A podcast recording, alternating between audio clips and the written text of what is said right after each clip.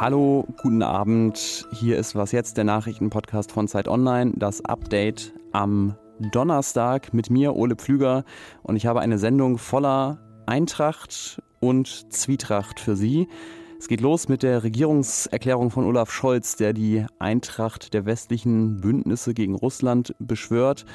Dann geht es allerdings um den türkischen Präsidenten, der der NATO gerade so ein bisschen in die Suppe zu spucken scheint.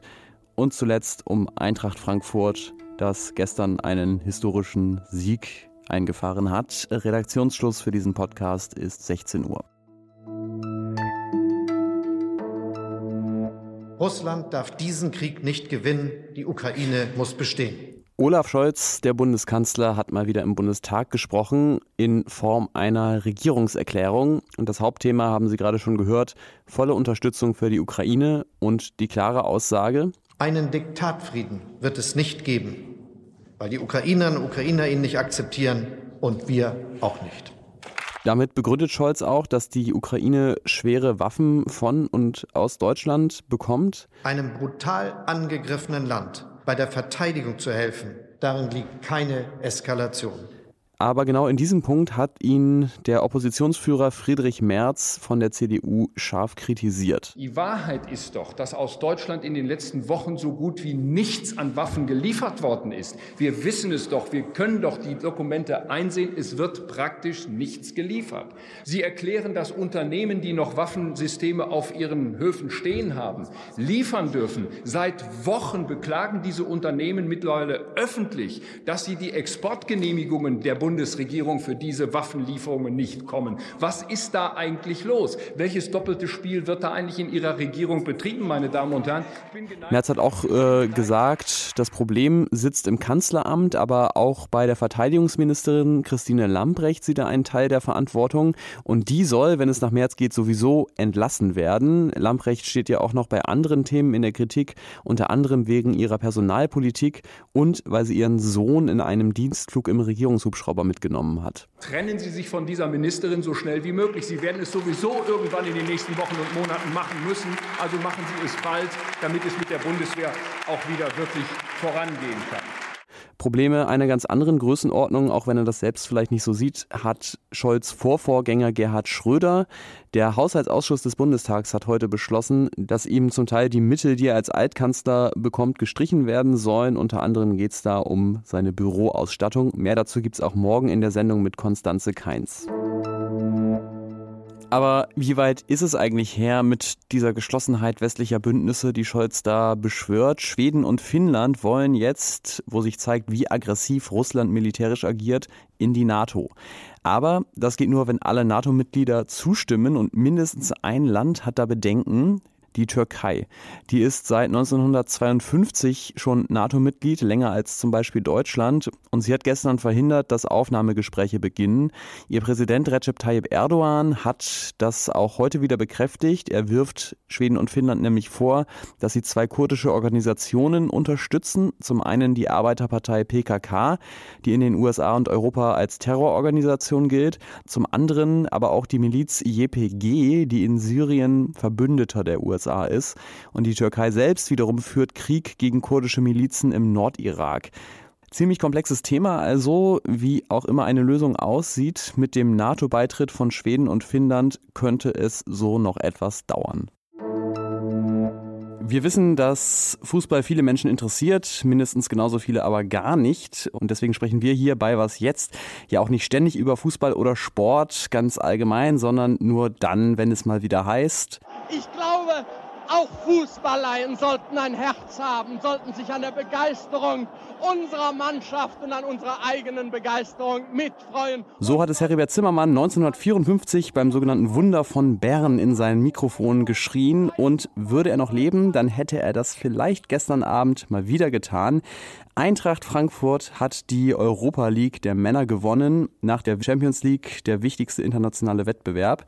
Und das ist das erste Mal seit 1997, dass ein Verein, der nicht Bayern München ist, ein deutscher Verein, einen internationalen Wettbewerb gewinnt. Und für Eintracht Frankfurt das erste Mal seit 42 Jahren. Mein Ihnen wohlbekannter Kollege Fabian Scheler war gestern in Sevilla im Stadion und treibt sich heute in der Stadt rum. Fabian, dein Kollege hat heute Morgen in der Konferenz gesagt, das Finalspiel gestern gegen die Glasgow Rangers, das war jetzt, naja, kein wirklich gutes Spiel. War es tatsächlich so schwere Kost? Ja, das ist so. Äh, man sah Fehler auf beiden Seiten, sowohl von den Frankfurtern als auch von den Glasgow Rangers. Also Stoppfehler, Fehlpässe. Gerade gegen Ende des Spiels wurde es sehr langsam. Es war auch sehr heiß in Sevilla. Und ja, das hat man tatsächlich auf dem Feld auch bemerkt. Aber das ist völlig egal. Denn bei dem Finale geht es nur darum, äh, am Ende das Spiel für sich entscheidet. Das haben die Frankfurter dann im Elfmeterschießen geschafft. Das Elfmeterschießen wiederum, das war auf sehr hohem Niveau. Also neun von zehn Elfmeter waren hervorragend geschossen. Der eine, der halt eben nicht so gut war, der hat dann das zu einer historischen Nacht für Eintracht Frankfurt gemacht. Eintracht Frankfurt war ja in der Bundesliga jahrelang oft eher im Mittelfeld anzutreffen, mit einigen Ausnahmen nach oben und nach unten.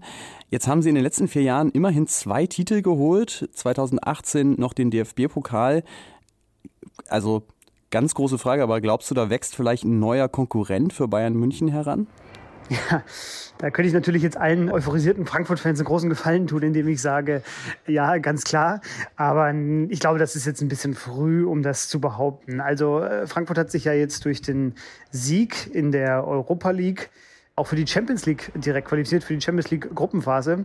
Die Champions League ist der lukrativste und beste Fußballwettbewerb der Erde. Und da darf Frankfurt jetzt zum ersten Mal in seiner Geschichte überhaupt mitmachen. Und da wird sich für den Verein einiges ändern, wenn sie äh, diese Einnahmen klug einsetzen. Aber ich glaube, Konkurrenz für die Bayern, das äh, wird punktuell bestimmt passieren, aber dauerhaft müssen wir da erstmal noch ein bisschen abwarten. Danke dir, Fabian, nach Sevilla und viel Spaß weiter in den Gassen der Stadt, die man da im Hintergrund hört. Eine Fußball-Fußnote übrigens noch. Heute Abend geht es darum, wer nächstes Jahr erste Bundesliga spielen darf. Der Hamburger SV will aufsteigen, Hertha BSC nicht ab. Und heute ist das Hinspiel der Relegation in Berlin. Und weil ich gerade sehe, dass ich mein schlechte, abgenutzte Wortwitze-Kontingent für diese Woche noch gar nicht aufgebraucht habe, ich tippe auf Berlin, weil der HSV mag hart sein, aber die Hertha, naja, Sie wissen schon. Was noch? Was Olaf Scholz und Friedrich Merz zur Ukraine sagen, das haben wir eben schon gehört. Aber was sagt eigentlich der vorletzte US-Präsident George W. Bush? The decision of one man. Der hat bei einer Rede in Texas eigentlich die Invasion der Ukraine als völlig ungerechtfertigt und brutal bezeichnen wollen. Aber dann hat er sich leider im Land vertan. and brutal invasion of Iraq. Und alle so, hat er gerade wirklich Irak gesagt? Bush hat sich dann natürlich korrigiert. I mean, of Ukraine. Aber es ist natürlich ein sehr kurioser Versprecher, denn Bushs Regierung hat ja 2003 einen völkerrechtlich bestenfalls umstrittenen Angriff auf den Irak begonnen. Er hat dann jetzt nochmal hinterhergeschoben. Iraq. Anyway, uh, Ja, Irak auch. Und 75. Uh, was soll's, ich bin 75. Aber wahrscheinlich war das dann doch eher der Versuch, die Situation irgendwie zu retten, als ein echtes Eingeständnis. Jetzt bleibt mir nur noch der Hinweis auf unser Podcast-Festival am 11.06. in Berlin. Die Tickets, Sie haben es vielleicht gemerkt, waren innerhalb weniger Tage ausverkauft, aber Sie haben noch immer Möglichkeiten dabei zu sein. Zum einen wird es auch einen Livestream von einem Teil der Podcasts geben.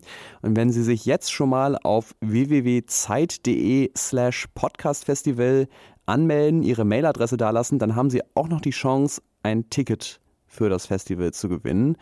Zu hören ist dann natürlich auch der Kollege Fabian Scheler von eben, nicht nur mit Was Jetzt, sondern auch mit seinem neuen Fußball-Podcast Kicken Kanner. Danke, dass Sie auch heute wieder Was Jetzt gehört haben. Per Mail erreichen Sie uns unter wasjetzt.zeit.de. Ich bin Ole Pflüger. Tschüss, bis bald.